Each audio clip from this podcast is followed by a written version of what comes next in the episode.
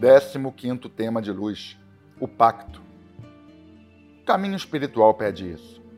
Os grandes alunos são os que fazem um pacto. É mais que assistir às aulas, estudar os livros, é o pacto do coração.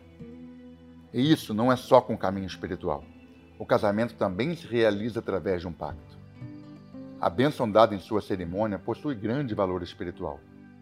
Por isso é preciso atenção para que um casal evite fazer pactos que não poderão cumprir porque a mentira tem o poder de se propagar e contaminar a relação. Um pacto mais construtivo seria: vou te amar enquanto estivermos juntos, de verdade, no aqui e agora. Esse é o melhor pacto possível.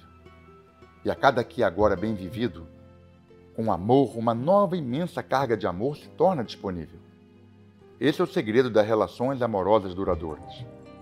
Um pacto que merece atenção especial envolveu um mestre espiritual de imensa repercussão. Afinal, o que de fato ocorreu entre Jesus e seus discípulos na noite da Santa Ceia? O conhecimento místico revela que se tratou de uma cerimônia mágica, visando estabelecer uma ligação entre corpos astrais. Jesus era um mestre em todos os sentidos da palavra. Carregava o dom da cura e também da profecia. Por isso já sabia que iria morrer. Seus discípulos também já tinham essa informação. Sabiam do legado que herdariam e ao qual precisavam dar prosseguimento.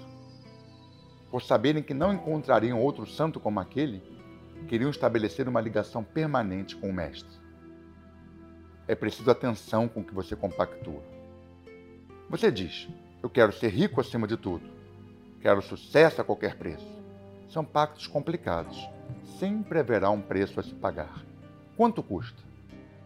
Da mesma forma, existe o pacto com a luz. Você está no caminho espiritual e quer se tornar um ser humano melhor. Então diz: Faço o que precisar para me tornar um ser desperto. Farei tudo aquilo que me ajudar nessa direção. Através dele, uma imensa força espiritual pode ser ativada. Você deseja conhecer esse poder? Estabeleça uma aliança com seu ser luminoso, através do comprometimento com o estudo e a prática de seu despertar.